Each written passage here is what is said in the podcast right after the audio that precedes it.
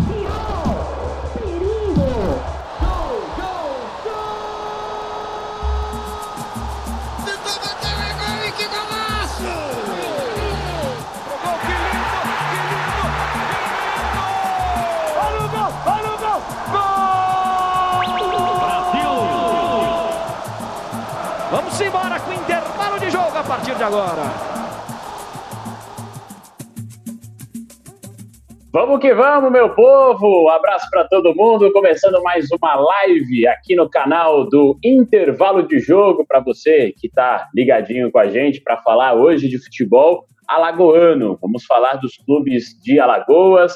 Você vai poder participar para falar de CSA, de CRB e hoje o intervalo de jogo, para quem não segue, tá aí, para você ver, arroba intervalo de jogo, tem a honra de receber Marlon Araújo. A nossa escalação hoje tá mais robusta para falar de futebol alagoano, como a gente já fez algumas edições. Assim, hoje a gente vai ter esse convidado especial. Então, meu boa noite de hoje vai primeiro para ele. Fala, Marlon, como é que você tá?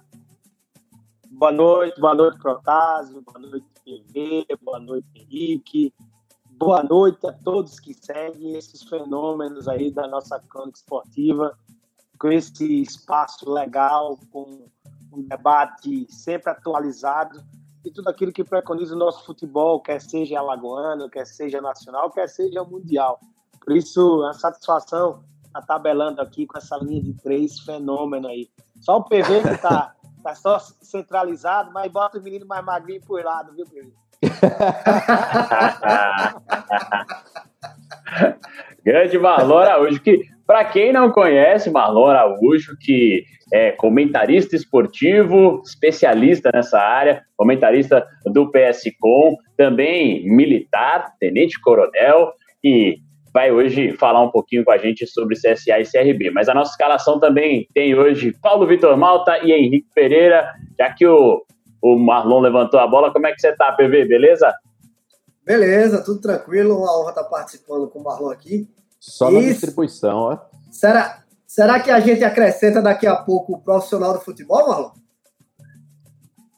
É, vamos lá. Eu, eu, essa é, minha, essa é meu, minha próxima missão tá? Estou estudando muito, acho que a análise do trabalho que a gente faz lá no, no PSCom é um exercício disso, né? De estudar, de visualizar, de visualizar as mudanças, enfim.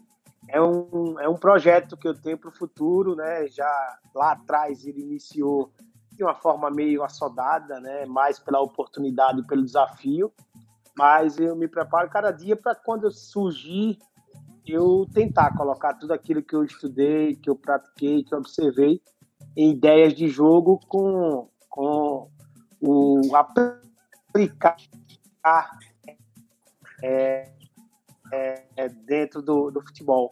É você fazer isso de forma mais mais prática, né? De sair da teoria para a prática. Esse é o desafio do futebol. Muito bem, então a gente vai falar mais sobre isso ainda, que tem uma pergunta reservada para o Malon, já vou dar um spoiler. Mas antes, Henrique Pereira, como é que você tá? Beleza? Beleza, Bruno. Um abraço para você, um abraço, Marlon, um abraço, PV, um abraço para todos que estão acompanhando a gente. Vamos lá, que é, essa live é engraçada, né? Porque, assim, há um mês mais ou menos, a gente estava falando de futebol alagoano, num cenário e agora a gente vai falar sobre futebol alagoano no outro cenário. Parece que os personagens se inverteram. O porquê a gente vai tentar decifrar hoje.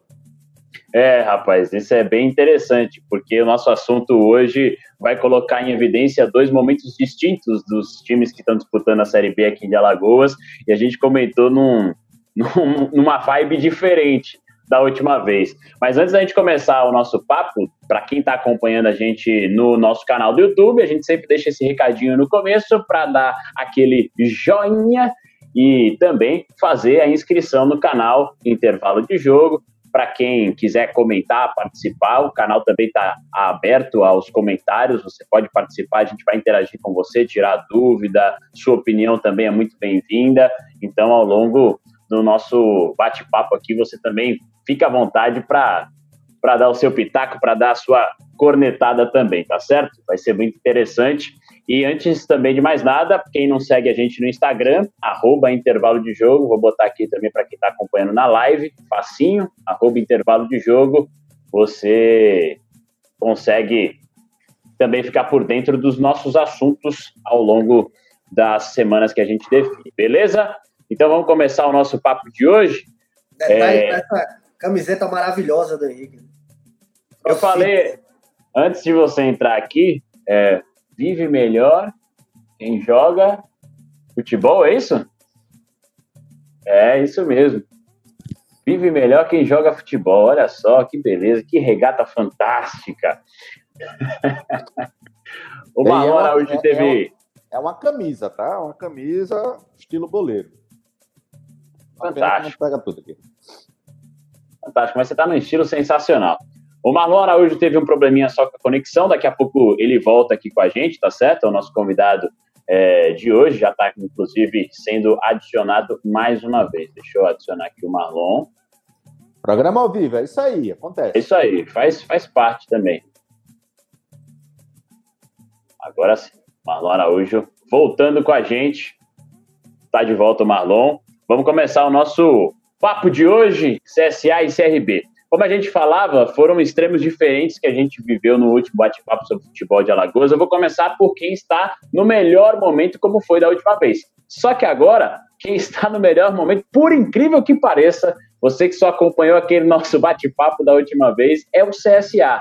Numa ascensão fantástica, nos últimos jogos, nas últimas sete partidas, foram cinco vitórias, um empate e uma derrota. E a chegada do Mozart, que conseguiu dar um padrão para essa equipe. E aí a pergunta que fica, eu vou começar com o Marlon, que é o nosso convidado, é saber o porquê que houve essa reviravolta. O que, que aconteceu que, com a chegada do novo treinador, essa equipe que basicamente conta com os mesmos jogadores que estavam antes, conseguiu essa guinada na tabela e também no desempenho, Marlon. O que, que pesou a mais para você? Eu acredito que é, as equipes começaram. Tá me ouvindo bem, Protásio? Sim. Estou te ouvindo. Então, as equipes começaram, principalmente o CSA, na pergunta que você me fez, a evolução ela começa já com o Agel, mas ela não vem com resultado. Quem lembra do Cuiabá e CSA, ver o, o, CSA dominar, criar várias situações e fazer um segundo tempo abaixo daquilo que a gente acostumou a ver. Então, eu entendo que começou ali a evolução, depois passou pelo Adriano, onde ele conseguiu encontrar um equilíbrio defensivo, mas não tinha força ofensiva. Ele tinha que vencer o Cruzeiro na bola parada, né, com todas as limitações do Cruzeiro, ainda passou algum sufoco no segundo tempo. O que é que o Moza traz de diferente? O Moza fez o CS. É, tivemos um probleminha com a conexão do Marlon. Daqui a pouco ele vai restabelecer para a gente continuar a ouvir a opinião dele, mas ele falou do padrão diferente que o CSA apresentou. Mas vamos continuar o nosso papo aqui enquanto o Marlon é, restabelece o contato e a conexão com a gente. Henrique, o que, que você percebeu de diferente nesse CSA que veio nessa arrancada? É uma coisa surpreendente, porque assim, quando a gente leva em consideração a dúvida que era Mozart Santos no comando técnico do CSA, era uma dúvida que deixava o torcedor azulino de cabelo em pé. Por quê? Porque se via um cenário muito, mas muito desanimador. O CSA estava na zona do rebaixamento, flertava o tempo todo com a lanterna. O CSA que apostou no retorno do Agel de maneira equivocada, a gente já sabia disso. O presidente reconheceu que depois foi um erro. O Agel saiu depois é, é, de críticas da própria diretoria, de um baixo aproveitamento dentro do, do, do campeonato, né? fez poucos jogos, bem verdade. Mas o fator Moza era um fator de dúvida. Quando a gente levou para campo essa dúvida, ao passar dos jogos, foi se transformando em certeza. Por quê? O padrão que ele conseguiu colocar, e isso você pontuou bem, Bruno, quando você começou falando, eram os mesmos jogadores. Ele soube colocar em campo a melhor forma para que aqueles jogadores que estavam mal pudessem jogar bem. Taticamente, o CSA passou a se comportar de um jeito muito mais comprometido. Creio eu também que o Moza soube extrair um compromisso diferente desses atletas, é, na base da conversa, psicologicamente falando. Isso foi muito importante também. E isso pode ser refletido dentro de campo. A mudança de postura dos jogadores foi algo surreal, na minha opinião, porque parecia que o CSA era uma locomotiva sem freio, a caminho da Série C. E quando vimos, de maneira surpreendente, surpreendentemente positiva, a coisa voltou de volta ao trilho, é um caminho de maior sossego, de maior tranquilidade. A gente tem que acreditar isso ao trabalho do Moza. Eu fui um dos críticos da chegada dele, porque eu não o entendia como sendo é, um treinador gabaritado para essa missão, que era muito difícil, mas ele tem queimado minha língua, é a língua de todos que criticaram, pois era uma aposta de alto risco e que até o momento, felizmente para o torcedor azulino, tem dado certo. O CSA sai da zona do rebaixamento, sai seguro dessa situação difícil e hoje já está ali numa situação de meio de tabela, namorando com a parte de cima. Isso tem sido muito surpreendente e muito positivo de se observar. Marlon, o Henrique estava falando do padrão que o Moza conseguiu, que conseguiu dar para essa equipe. E o que, que ele trouxe de novo na, na formação do time? Principalmente o momento defensivo.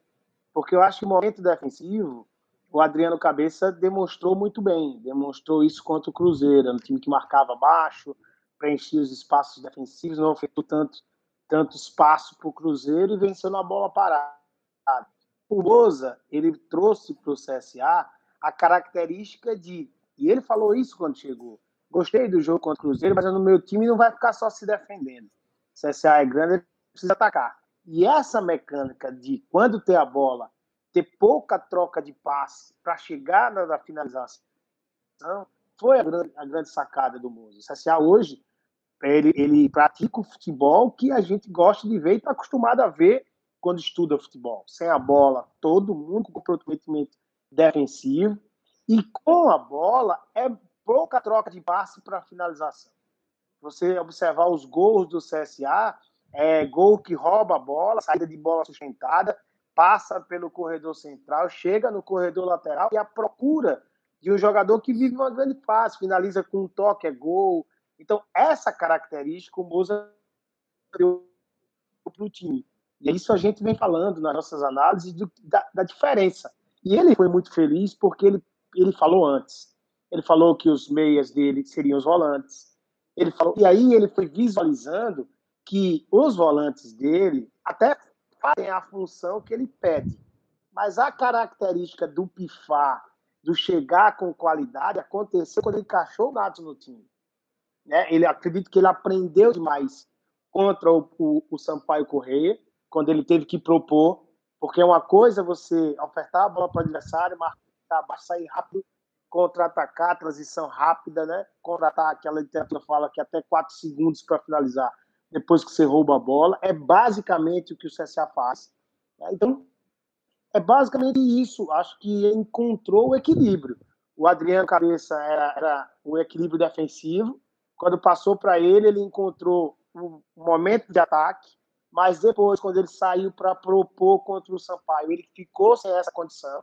Tirou o Pedro Júnior, trouxe o Andrigo para flutuar e fazer companhia com o Nadson e aí conseguir ter um time mais equilibrado nos momentos do jogo. Transição defensiva, defesa, transição ofensiva, ataque. Acho que esse é o, é o caminho do, do melhor momento do Moza. Convicção, apesar de ser um jovem treinador, tem convicção daquilo que ele está estudando. Né? Quem tiraria o Pedro Júnior do time como ele tirou?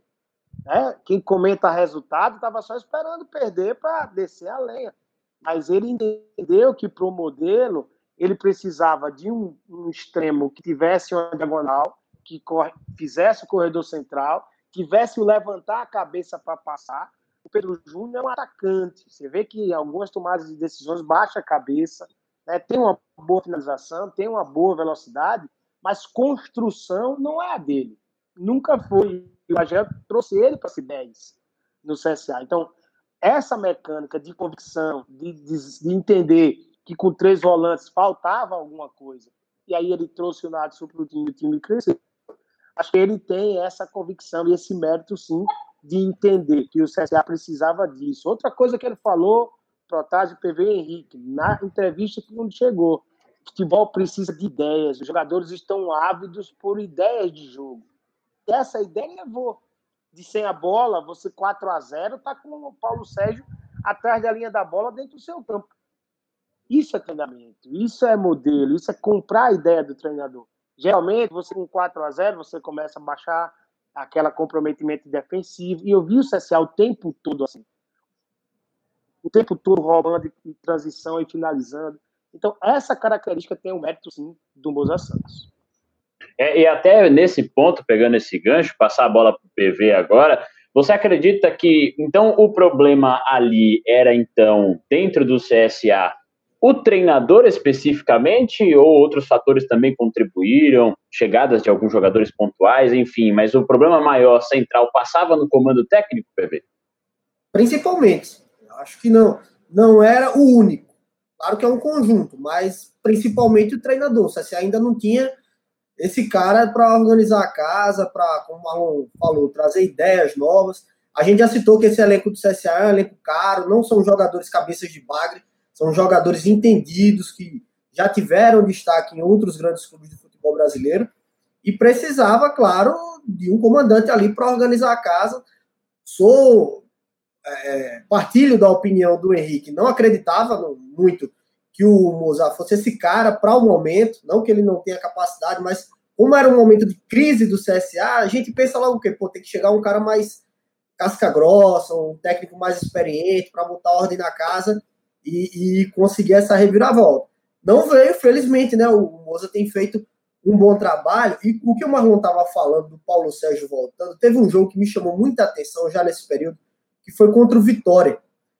O CSA não deixou de marcar em momento algum no segundo tempo, mesmo com as peças que entraram no decorrer do, dos últimos 45 minutos. Foi uma disciplina tática de marcação e não foi atrás da linha de meio de campo foi da linha de meio de campo, pressionando a saída de bola do Vitória, fazendo com que o erro de passe fosse forçado. Então, é algo que me chama a atenção. Os jogadores estão gostando de jogar. E é legal quando você assiste um jogo assim. Essa partida agora contra o Havaí, o Geninho foi muito bem, conseguiu, é, não caiu na armadilha do CSA, no estilo de jogo que o CSA propõe. E foi um jogo muito bom de assistir, de qualidade de ambos os times. O CSA ele não rifa mais a bola. É do Matheus para o Castan, para o Kleberson, para o Rafinha, para o Diego Renan, principalmente para os meias que chegam. O Andrigo é um cara também que pisa na bola, assim como o Natson. Os dois volantes têm se apresentado muito bem, o Iago e o Giovanni. Então, assim, é um time que do nada começou a jogar bola. E é o mesmo time, praticamente. Né? Chegou o goleiro, chegou o atacante. Então, botou o Natson no time, trouxe o Andrigo de novo, encaixou de repente os caras estão jogando o fino da bola, dá gosto de assistir esse CSA. Ou, ou, se você pegar o programa que a gente desceu a lenha lá passado, quem é que ia dizer? O CSA tá jogando bola. Hoje o CSA tá jogando bola.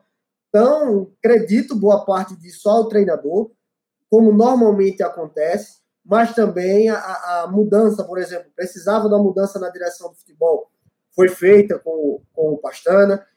Foram feitas contratações, já regularizaram outros três, né? Agora, o Bustamante, o Rony e o, o Andrade. O Rodrigo Andrade. É o CSA conseguindo trocar o pneu com o carro em movimento, mas fazendo isso muito bem, surpreendendo a todos. A gente tem alguns comentários, inclusive, sobre o CSA, mas antes deixa eu destacar aqui o Fred, que foi o primeiro, ó, sempre acompanhando a gente, grande Fred. Mandou um abraço para todo mundo. O Marcel destacando o Henrique hoje, o estilo com essa regata. Mauro César reprovaria, tá dizendo Marcel.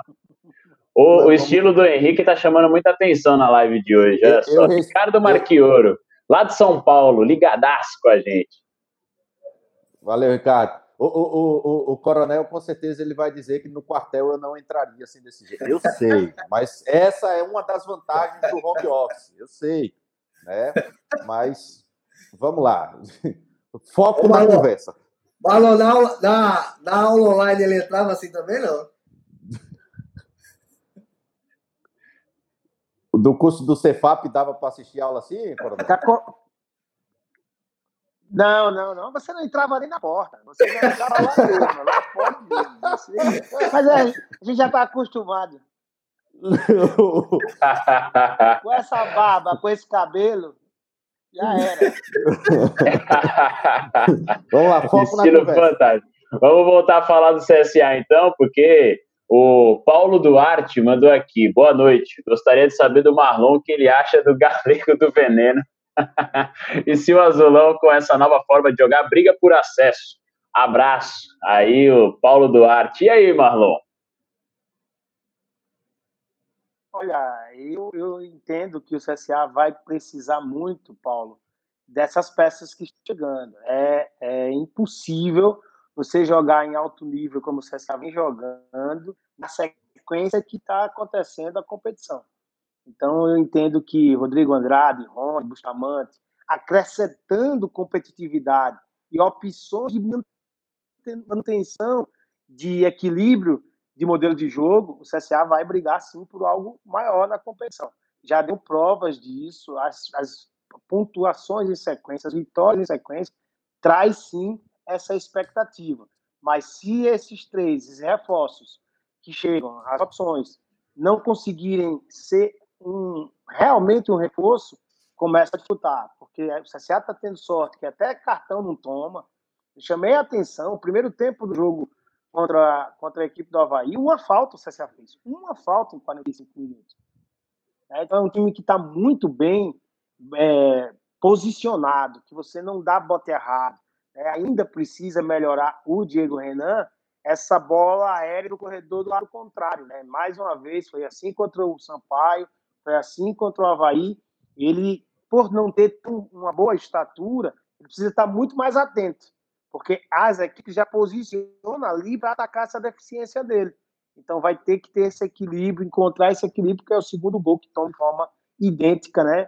A bola no segundo pau, no segundo poste, atacando espaço por sobre ou antecipando o Diego Renan. Mas respondendo o Paulo Duarte, eu creio que com essa competitividade que possa acontecer no elenco, o CSA vai brigar por algo maior. Aí a opinião respondida, a pergunta, no caso, pelo Marlon. Tem o Rodrigo Henrique com a gente também. Marlon, como sempre, dando aula. Valeu, Rodrigo, pela interação. Seu Paulo Porra, Messias. Hoje, hoje, é dia do professor, né? A gente tem que parabenizar os professores e a gente trouxe um também aqui para ajudar na aula, né? Então, com certeza. E olha o comentário do, do seu Paulo aí, trazendo um aspecto interessante. Olha, ele fala dos quatro reforços que chegaram também com o andar da carruagem do Matheus Mendes, goleiro, que foi contestado no momento, veio com aquela incerteza. O Pedro Júnior que encaixou, o Paulo Sérgio encaixou, e o Pedro Lucas que entra de uma maneira interessante durante os jogos. É, são fatores que até o PV pontuou, né, dos jogadores que chegaram, que se encaixaram com o, a proposta de jogo hoje do CSA. E para a gente ter um embasamento maior, eu acho que o comparativo ele é muito interessante com os números, porque nos números atuais, o CSA, nesses sete jogos que teve, somando os seis do Moza com o do Adriano Cabeça, são números que ele não tinha conseguido nem de perto antes, porque se você observa o número de gols nesses sete jogos, são 15 gols marcados. De gols sofridos, são só cinco. E aí, a comparação que eu quero fazer agora, para a gente ter uma noção, é com o momento da derrota para o Cuiabá, quando ocasionou a saída do, do Argel. O CSA, naquela ocasião, estava em último, só tinha feito seis gols em oito jogos e tinha tomado 14. 14 gols em oito jogos. Parecia então, o começo da Série A do ano passado. É, exatamente. Sair um gol era novela a diferença, o contraste, ele é muito grande, né, pelos números. A, a melhora defensiva, a melhor ofensiva e tudo acontecendo de uma maneira muito, muito rápida. Acho que isso explica muito o que a gente tem visto hoje no CSA. E aproveitando, tem outra pergunta aqui do Quintino Alves. A proposta de jogo do CSA é uma proposta parecida com o padrão europeu? Acho que quem pode responder isso com propriedade é o Marlon. Fala, Marlon. Assim, a proposta é que muitos times jogam assim. Né? A questão não é padrão europeu, é padrão de futebol né, bem jogado. O Moza vem da escola da UEFA. Né? Então ele, ele sabe que, para ele, o, o, modelo de jogo é sem a bola, todo mundo comportamento de pressionar a portada da bola, e com ela, ele ainda ele alternou. Eu vi o CSA jogar reativo contra o Vitória, eu vi o CSA ter circulação de bola para atacar contra o Havaí, já que o Havaí não veio para cima. Por isso que eu, comentei no jogo do Havaí da evolução. Porque quando você. Eu estava esperando, vou dar bola ao CSA, como fez o Havaí, e vou esperar o CSA para contra-atacar com o Getúlio, com o Rômulo. Né? E aí o CSA fez o quê? Circulou a bola. Circulava, fez o Diego Renan ser o lateral por dentro, como segundo volante.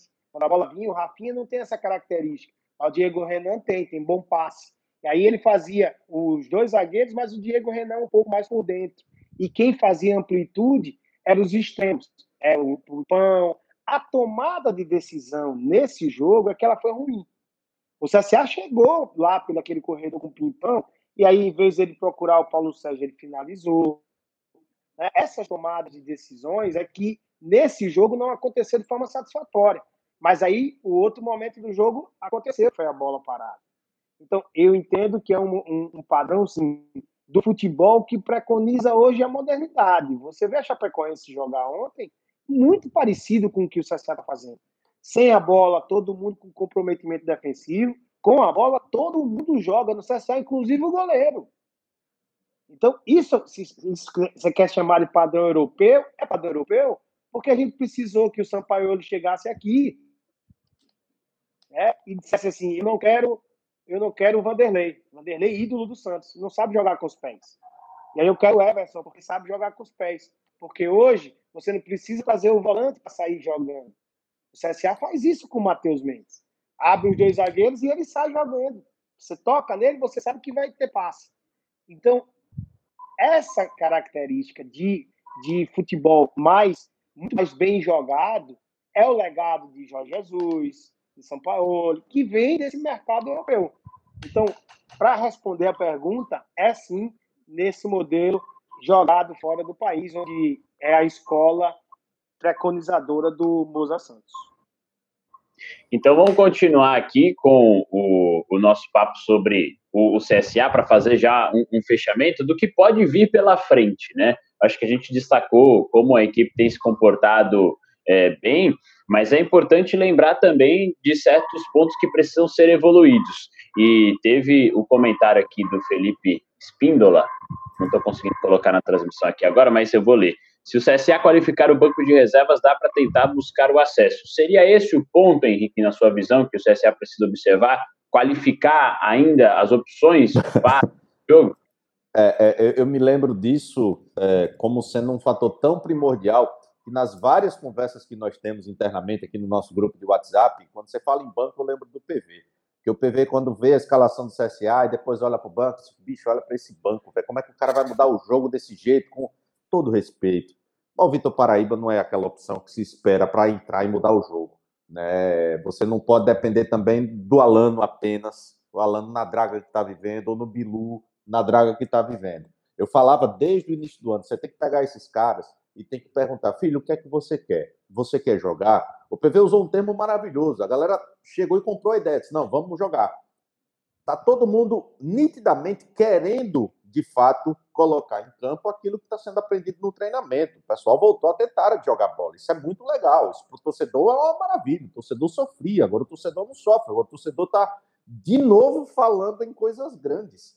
Mas, como o Marlon também bem pontuou, se você não tem essa de reposição, na hora que uma lesão aparece, um cartão acontece, o cara, por ser humano, não está naquele dia bacana, você não consegue manter o alto nível, você não consegue galgar coisas maiores dentro de um campeonato nivelado como é a Série B. E quando eu falo nivelado, é um nivelamento médio. Eu não vejo a Série B, assim como foi em 2018, no ano que o CSA subiu, com, aquele, com aqueles times que você diga, nossa senhora, é muito difícil subir. Não, você com o mínimo de organização, você consegue estar tá brigando sempre ali, e a depender do seu nível de constância, você chega no G4. E a depender dessa constância, você fica nele e, consequentemente, sobe. Mas essa precisa. E eu acho que esse gancho, Bruno, ele serve para que a gente já entre no assunto CRB, se assim você quiser, Porque o que o CSA está fazendo hoje, buscando peças para qualificar esse banco que estava carente disso, o CRB precisa fazer mais do que isso. Precisa contratar gente para o time titular, gente para o banco, porque a decepção que o torcedor está tendo agora é algo que não se esperava. Eu acho que nenhum de nós esperava que o CRB tivesse uma queda tão vertiginosa como está tendo. É um time que carece de peças, e eu não falo nem em qualidade, é quantidade mesmo. Me chamou demais a atenção nesse jogo agora da Chape, o Marlon até usou como parâmetro. Todo mundo tem usado cinco, o Cabo só mexeu três vezes. Porque ele não tinha quem colocar. Tá difícil a coisa. O CSA tá fazendo certo. O CRB tá fazendo errado. Não entendo como essa mudança foi tão drástica. Fico feliz pelo CSA, mas lamento pelo CRB no momento. É importante a gente entrar nesse assunto do, do CRB, sim, para trazer o, quanto a gente mostra a diferença do que a gente conversava anteriormente sobre futebol alagoano, o CRB beirando o G4 e o CSA na zona do rebaixamento, como as coisas se inverteram. E aí as projeções também são diferentes para as duas equipes. Como a gente está no momento de metade da nossa live, eu queria aproveitar esse espaço, como a gente vai fazer a transição encerrando o assunto CSA para começar o CRB, para trazer uma pergunta, uma participação especial, porque hoje a gente está com dois desfalques que obviamente serão multados. O nosso bicho pau, que já não tenho mais palavras, né, já está devendo o churrasco inteiro, e o Eduardo Vieira, que para aliviar a multa, mandou uma pergunta diretamente para o nosso convidado de hoje, o Marlon Araújo. Vamos ouvir o Eduardo Vieira, nosso querido Dudu, direto da Austrália. Fala, meus amigos, tudo bem? Pensaram que iam se ver livres de mim hoje, né? Não, estamos de folga, mas estamos na área aqui, sempre acompanhando. Uh, Sexta-feira já aqui na Austrália, então daqui a pouco vou abrir aquela, né? Para abrir os trabalhos do fim de semana, claro. Muito legal ver Marlon Araújo participando com a gente aí do intervalo de jogo, ele que é referência na comunicação lagoana e também faz parte dessa nova geração né, da, do jornalismo esportivo alagoano que a gente faz. Veio um pouco antes, mas também tem a mesma linguagem, fala a mesma língua que a gente. Uh, e a provocação que eu vou fazer é justamente com o Arlon, porque há alguns anos ele fez parte do outro lado do futebol, né? Bem pouco tempo até assumiu no CSA como treinador no final de uma, de uma dessas temporadas. Uh, e eu vi em algumas interações que eu acompanho bastante o Marlon nas redes sociais, algumas interações com torcedores que ele sempre faz. E em uma dessas eu vi que ele falou que ainda planeja voltar para o futebol, uh, como treinador. Então eu quero saber do Marlon como é que é isso, quais são os planos, seria em clubes alagoanos ou fora do estado, tem algo já, enfim, planejado aí para o futuro, em quanto tempo ele se vê fazendo essa transição, porque é bem raro a gente ver esse movimento, né?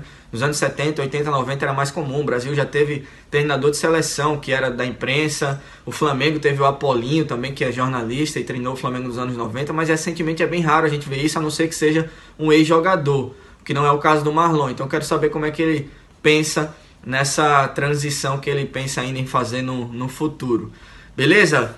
Um abraço para vocês. Espero estar de volta aí nos próximos programas para a gente continuar a nossa pegada aí da cornetagem que a gente tanto ama. Bom fim de semana. Valeu! Ricardo Vieira participando com a gente. A gente teve um, é, eu, uma fatinha. Eu, eu, eu, vou fazer o seguinte, eu vou fazer o seguinte, eu tenho que multar também o Bruno, não sei se o PV também concorda, porque assim, a gente convidou o Marlon e o Bruno esqueceu de passar o bizu pro coronel para dizer só, quando aparecer essas coisas, tu faz assim para tu poder ouvir. Aí o cara ficou sem retorno, você não explicou para ele, você precisa não também ser nada. Exatamente. Mil, mil perdões, aí eu ia aproveitar Porra. o gancho, que a gente teve esse probleminha, mas eu também tô tendo a primeira experiência no comando aqui da, da, da live. Normalmente é o Dudu mesmo que faz isso.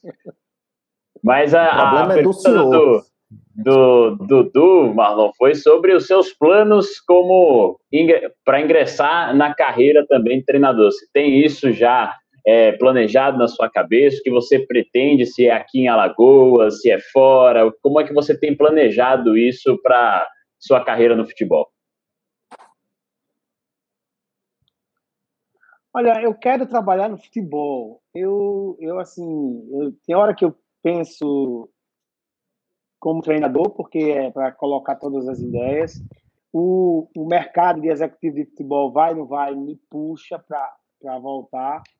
Mas a minha vontade é, sim, colocar em prática minhas ideias. Quando eu visualizo um trabalho como esse do Moza, é, o grande nível técnico que o futebol alagoano cresceu com a chegada de alguns treinadores que passaram aqui, como o Dado, é, como o próprio o Marcelo Cabo, o Moza, né, treinadores que passaram aqui, o próprio Léo Condé, Alexandre Barroso, que eu aprendi muito, né, até hoje bato papo com ele.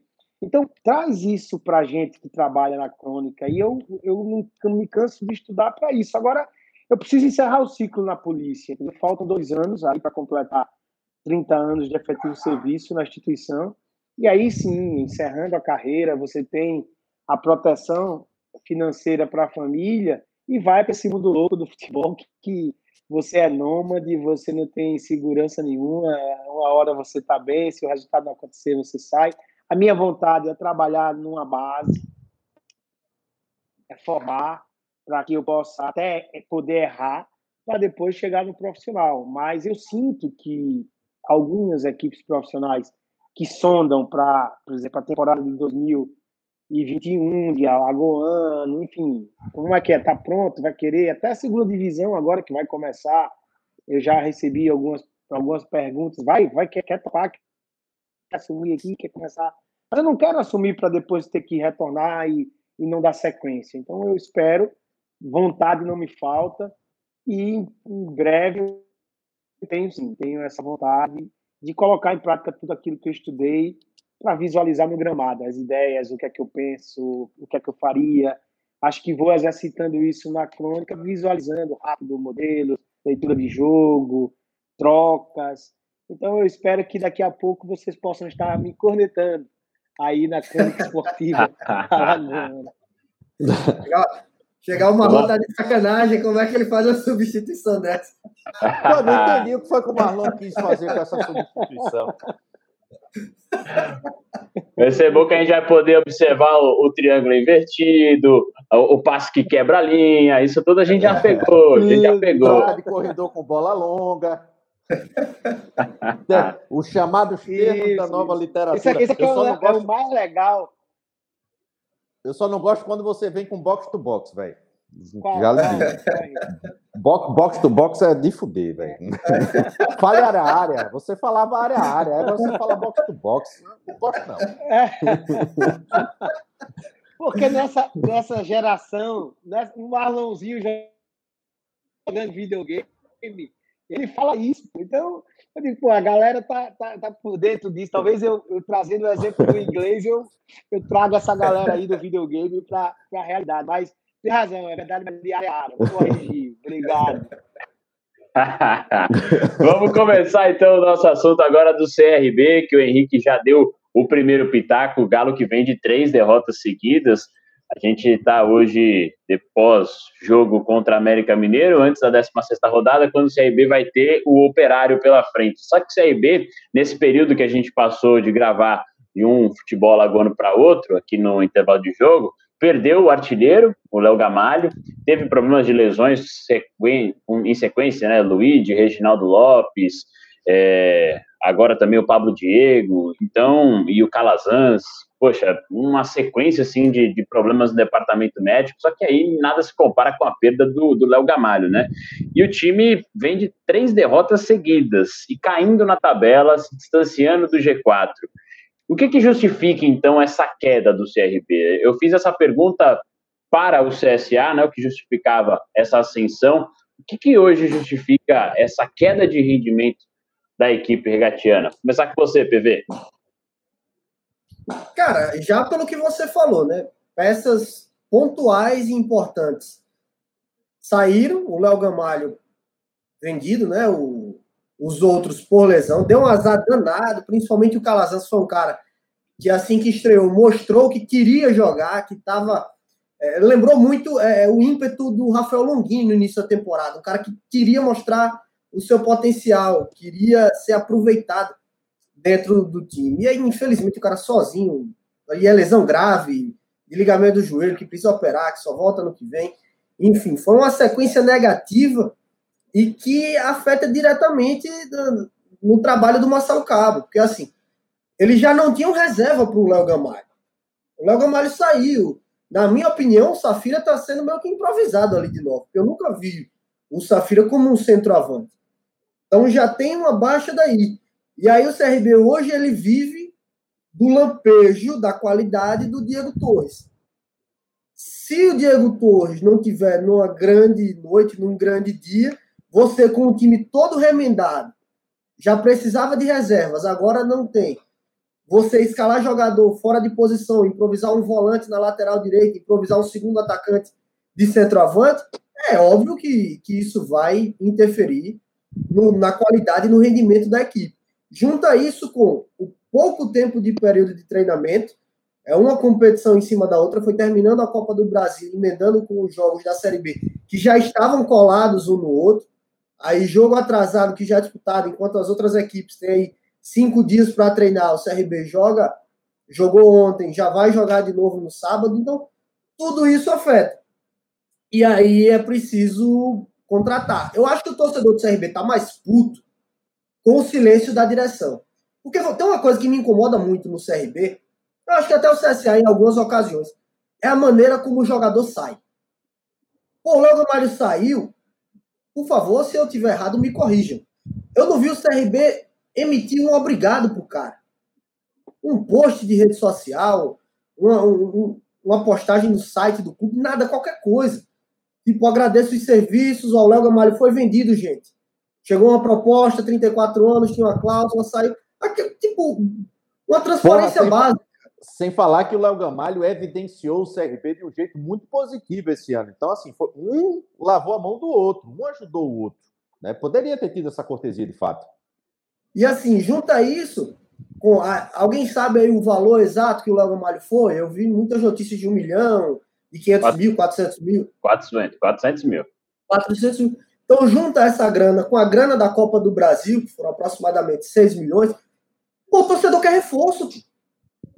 Torcedor quer que a diretoria chegue e diga: ó, o dinheiro entrou e nós estamos estudando o mercado para trazer pelo menos não sei quantas peças. Mas, tipo, é para ontem. Léo Gamalho saiu já tem um tempo. Léo Gamalho já não tinha reserva para ele desde o início da temporada. Quer dizer, tem até tinha, mas são peças que entraram e não, e não renderam. Era óbvio que precisava contratar para essa Série B. E aí o time foi engrenando, foi bem, e quando começou a perder peças, evidenciou que a gente já alertava. CRB não tem peças de elenco. Tem hoje um time ajustado, com a chegada do Reginaldo, a entrada do Diego Torres, é, a, a boa fase do Vitor Souza no gol, a boa fase, evidentemente, do Léo Gamalho, do Eric na ocasião. Então, assim, as peças foram saindo e não veio reposição. Quando veio, deu azar. Foi o caso do Calazans. Mas é assim, é o primeiro que eu vejo que, que, assim, que animou a gente assim, pô, acho que esse cara vai encaixar bem no CRB. Porra, teve Mas Iago Dias. Isso... Ah, cara, o Iago Dias ele ainda não rendeu, né? Tudo bem. Foi uma. A gente tá doido pra se abrir. Foi uma contratação, mas que ainda não encaixou. Então, me preocupa e, e assim, eu lamento que, que, que chegue nesse ponto, porque entendo também, claro, a situação de mercado. No entanto, o que eu mais ouço de torcedores de CRB que falam, que gostam de debater e tal, é isso, que o CRB foi muito bem na Copa do Brasil, jurou premiação, teve essa negociação da Gomalha, então subentende-se que há dinheiro em caixa. Então, é necessário reforçar o time caso queira brigar lá na parte de cima da tabela. É uma situação que a gente hoje teve a oportunidade de ouvir o próprio presidente, ele não estipulou prazo, é, é, o torcedor quer realmente para ontem, a gente sabe da necessidade, Diz também que no momento não tem um nome certo para o 9, fez algumas tratativas, algumas tentativas. agora a gente tem que pontuar também que é essa posição, essa posição é complicada, né? É, é uma das mais difíceis que a gente tem hoje no mercado para você trazer e assim, a partir do momento que vaza um nome, como tá todo mundo em cima, vem um, vai cobrir, vem atrás. É, essa, é uma desse, essa é uma das grandes missões que eu acho que a direção do CRB tem daqui para frente, né? Eu, eu vejo um equívoco muito grande da, por parte da diretoria do CRB. É, o perigo de você não ter o Léo Gamalho justamente por conta do bom momento era um perigo real. Então, assim, você já tinha que ter se mexido para tentar buscar uma peça que ali pelo menos fizesse uma sombra para ele. O que me espantou é que assim, a aposta do início da temporada foi no João Carlos. A gente sabia que o João Carlos era um cara que tinha é, um perfil promissor, mas não era aquele cara pronto, não era aquele cara tarimbado, não era aquele cara que chegasse, se vestisse a nove e ia ter a, a sequência do nível que o Léo Gamalho deixou. Mas ele era o único cara do ramo de nove, de centroavante, que o CRB tinha além do Léo Gamalho. O que foi que o CRB fez? Desligou o cara. Eu fiquei, eu digo, ué, como assim? Porque assim, na saída você tem um, um, substituto, a gente sabe que o João Carlos não tinha o mesmo nível que o Léo Gamalho. Isso aí é público e notório. Mas pelo menos para o estilo de jogo que já era adotado, você pelo menos ter ele ali ajudaria a melhorar o jogo do Safira, a melhorar o jogo do Iago Dias, a do próprio Calazans antes da lesão. Então me espantou essa, essa, essa postura por parte da diretoria eh, do CRB. É, e me espanta também é que nesse momento, assim, a, gente fala e, e, e, principalmente assim informalmente, a gente tem hoje nos nossos grandes clubes é, dois perfis de presidentes muito distintos. Enquanto o CSA é quase um parlamentarismo, lembra muito o, o, a rainha da Inglaterra, né? O presidente Rafael Tenório é um cara que provê, é, ele tem o provimento do clube, mas ele não tem o envolvimento, ele não sabe ali do traquejo do dia a dia do futebol. Ele fala isso, ele precisa de pessoas para tal. E antes a gente tinha uma figura de um primeiro-ministro mais linha dura, mais casca grossa, que era o Raimundo Tavares, e que, de certa forma, o perfil de momento precisava daquilo. Mas hoje não. Hoje você tinha um cara novo, que era o o Barbarotti, só que para aquele contexto você não, não precisava de um cara daquela forma, você precisava de um cara mais vivido como é o Pastana. O Pastana tem N críticas quanto ao trabalho dele, em onde ele passou, é bem verdade, mas ele também tem projetos que foram bem sucedidos. E ele bancou o Moza numa segurança, vendeu a ideia do Moza numa segurança, que para ele era essencial que o Mozart, pelo menos, desse uma, uma ideia, uma convicção que pudesse ser bem assimilada pelo grupo. E isso aconteceu. Ponto para o Pastana. As pinceladas que estão sendo dadas no mercado são de jogadores mais bem rodados, que têm dado certo. Essa comparação eu faço para o CSA. Do lado do CRB, se o CSA é um parlamentarismo, o CRB é uma ditadura. A figura do presidente Marcos Barbosa, há 10 anos no comando do CRB, é uma figura centralizadora que não passa muito por outras pessoas, passa por ele. Quem chega, quem sai, o que faz, o que deixa de fazer. Eu estou fazendo só uma comparação, não estou dizendo que um é, é, ele é ditador, não estou dizendo que o outro é a rainha da Inglaterra, mas eu estou falando que o perfil de ambos é muito diferente. E aí a crítica que eu faço ao CRB e ao presidente nesse exato momento é que um dia desse, Marlon sabe disso, vocês sabem disso, numa, numa das lives que o nosso colega Emerson Júnior fazia, presidente entrou e estava brincando, dizendo: oh, o próximo técnico do CSA quem contrata sou eu. O próximo nove do CSA eu vou dizer quem é. Sabe? Fazia essas brincadeiras, porque o momento do CRB ali era bom. Ali era legal. E agora?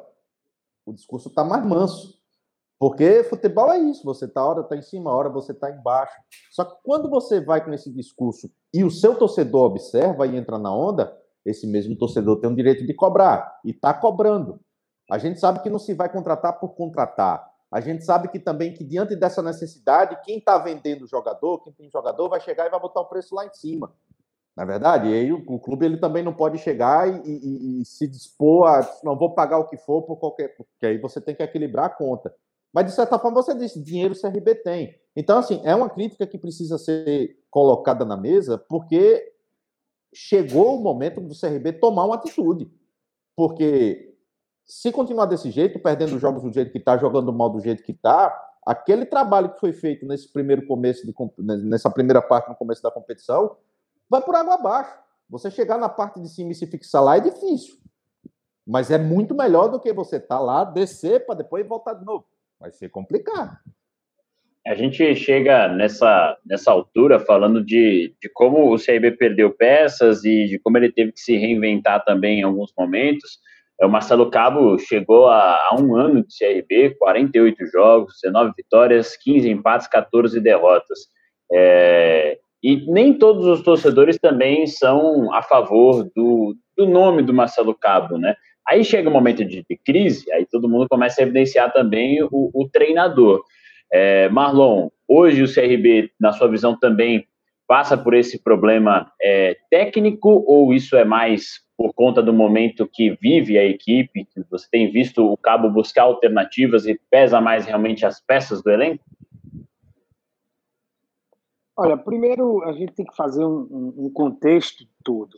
É, quando você analisa um trabalho, você tem que analisar ele de janeiro até agora.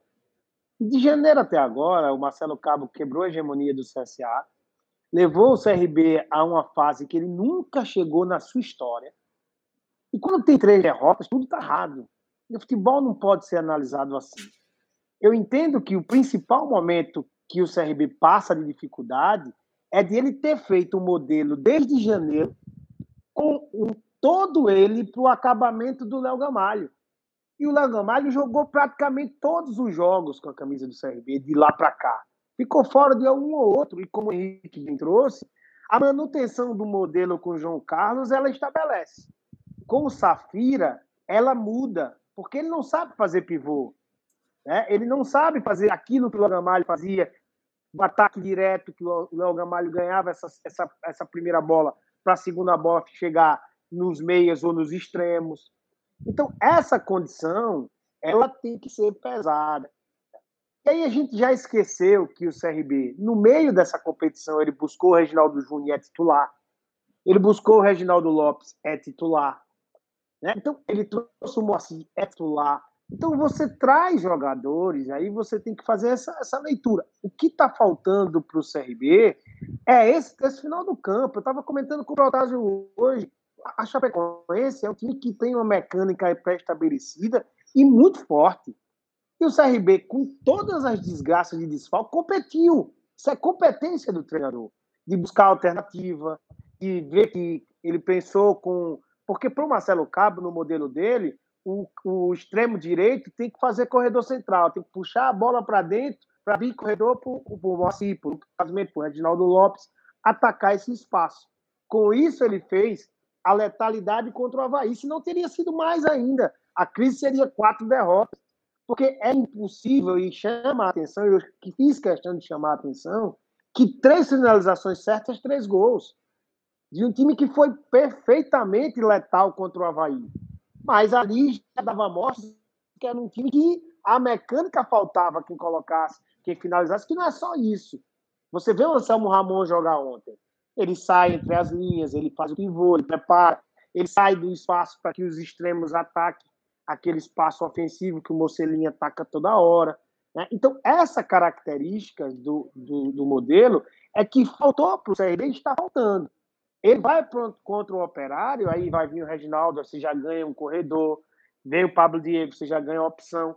Mas ficou latente que quando você precisou, e aí a gente tem que dar essa pisar um pouquinho no freio na crítica, por quê? Porque você não é comum você trazer Pablo Diego machucar. Porque senão já, ele já, é, já era mais outro acerto da diretoria de ter dois extremos titulares. Pablo Diego e Marquinhos Calazans. Então, tá acertando mais que errando. Agora, esse momento culminou da saída do Léo Gamalho, da machucar o Pablo Diego, de, de perder o Calazans, e aí a pressão é ver o rival passar. Isso traz uma visão um pouco míope de tudo que está acontecendo. Eu não acho que o problema é treinador. Eu, não, eu acho sim que é contratação, é reposição, porque ninguém imaginava. Imagina hoje, gente, se o CRB não tem todos os revés de contusão. Você estava com opção para o lado do campo de Eric, você tinha Longini para trocar de posição com o Diego Torres, você tinha Luigi, você tinha Pablo Diego, Calazans, é, você só aí você só falta quem? O 9. O Camalho saiu, você perdeu essa referência. Mas aí, né, é Marlon, essa, essas é peças, essas peças, essas peças que chegaram é, é, é aquela coisa. Se estava dando certo, não sei até que ponto eles viriam, na verdade. Eles só vieram para porque Sim, muita então, gente machucou. Exatamente, mas mas assim, mas ainda assim, é, você teria isso mostra que, assim, porque eu vejo a crítica, ah, porque pô, o CRB contratou muito bem. Eu acho que o CRB tem, tem acertado mais que errado. Errou no Safira, mas quantos que acertou? Né? Então, assim, o que, eu tô, o que eu queria dizer da dificuldade é que estamos no ano atípico. Ninguém contrata um centroavante hoje para três meses. O centroavante hoje ele quer mais um ano, todo do ano que vem. Né? E tem, tem centroavante que está na Série A que quer dois anos. E é essa condição que faz o CRB perder muito contrato, muito jogador bom. Porque o jogador hoje, empresário, nessa loucura que está o mercado, ele quer garantir dois anos.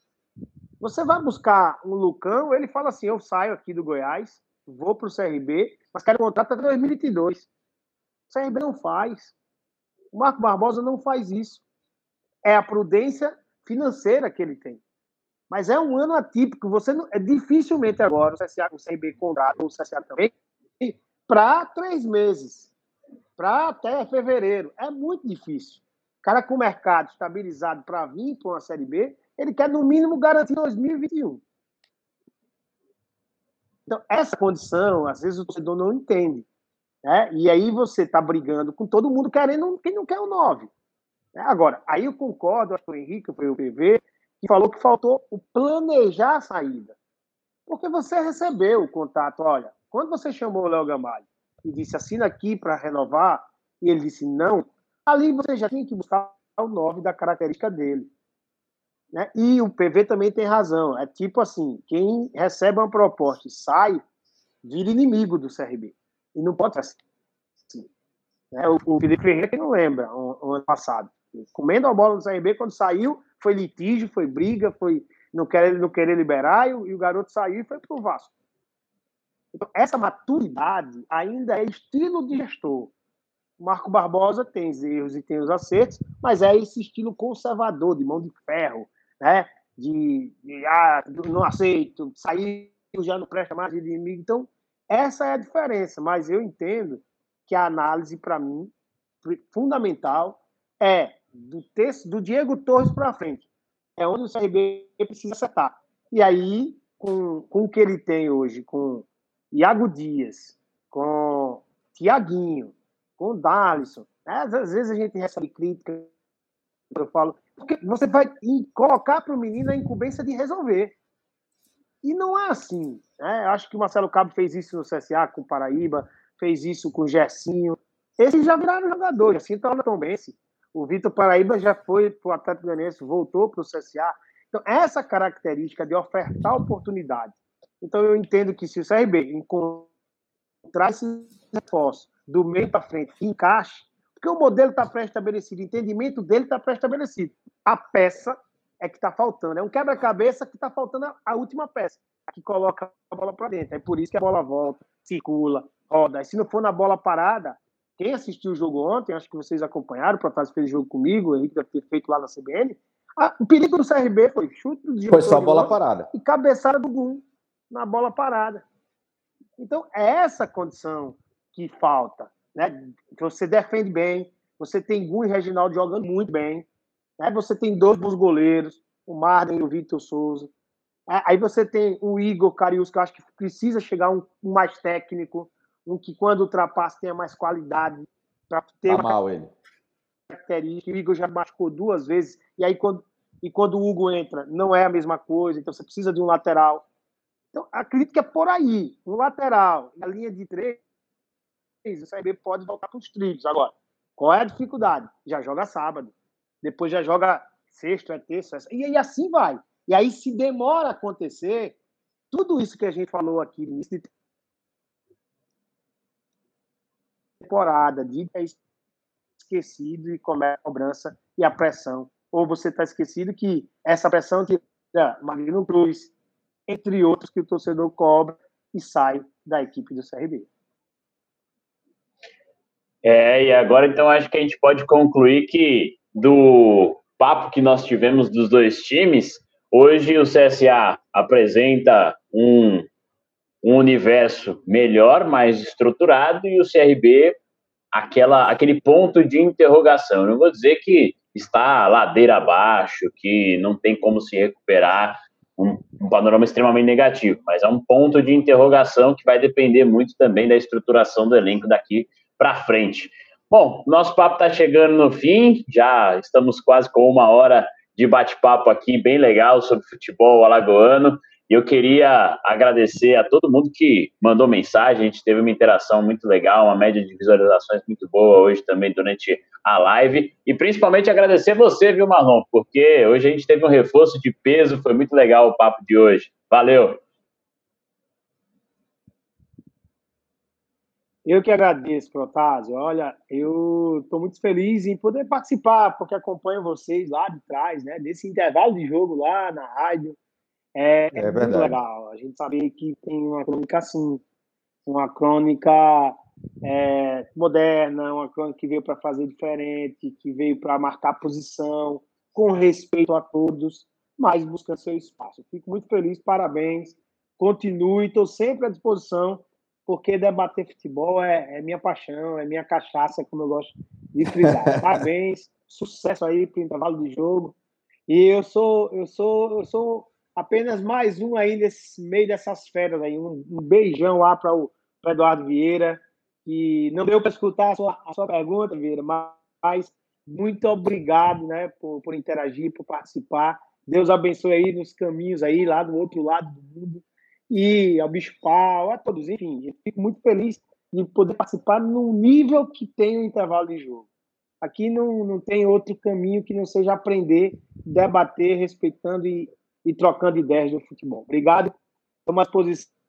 Pereira, por ser no intervalo de jogo, pode vir com essa camiseta aí. Né? Camiseta ridícula. Mas Deus sabe o que faz, por isso que ele foi jornalista. ainda, ainda queria ser bombeiro, viu, Marlon? Você acha? É, deixa pra lá, deixa pra lá, deixa pra lá. Ele, ele, ele modificava ainda um pouquinho. É. Grande Marlon, show de bola, valeu mesmo. Henrique, eu já vou levantar a bola para você. Henrique, Beleza. você é ridículo, Henrique. Que é isso, cara, que é isso. Um abraço, um abraço, Marlon, um abraço, Bruno, um abraço, PV, né? E parabenizando o Marlon, a gente parabeniza todos os professores pelo dia, hoje, dia muito importante, né? os grandes mestres na área do futebol, na área do ensino, né? Eles que são tão responsáveis é, por formar pessoas. Isso é muito importante mesmo. E o Marlon aqui é um exemplo. Ele, ele, não se diz professor, mas é um professor, um professor que nos ensina e que daqui a pouco vai estar na beira do campo sendo chamado professor por muito menino novo, que a gente espera que quando passe na mão dele aprenda a jogar bola, porque o Marlon sabe fazer o cara pensar e isso é o mais importante que a gente precisa ver no futebol hoje em dia. Então, um abraço, até o próximo intervalo do jogo, se Deus quiser. Show de bola. PV, valeu, aquele abraço. Valeu, reforçando as palavras do Henrique, agradecer ao Marlon, parabenizar também. É sempre um professor da vida, né? Seja nos ensinando no futebol, na, na área militar. É uma visão muito sensata, é legal debater com ele. E parabenizar todos os professores, né? Uma das profissões mais lindas e mais importantes do mundo. Deve ser sempre respeitada em primeiro lugar. E outro comentário, a moda do crossfit é foda, né? O cara começa no crossfit com a mulher, já mete uma regatinha dessa cara é, vem, o cara vem pra live, o cara vem pra live. É boleira, é boleira. Ah, olha, olha só, tem, tem um comentário, olha quem apareceu no final aí, aos 45 do segundo tempo, bombeiro do YMCA, segundo o Bicho Pau, o Google Leão. Bicho pau. Não termina essa rima, já estamos fechando aqui. Segura o pensamento. Tá bom. Valeu. Valeu, galera. Aquele abraço. Valeu, abraço. Esse foi mais um intervalo de jogo.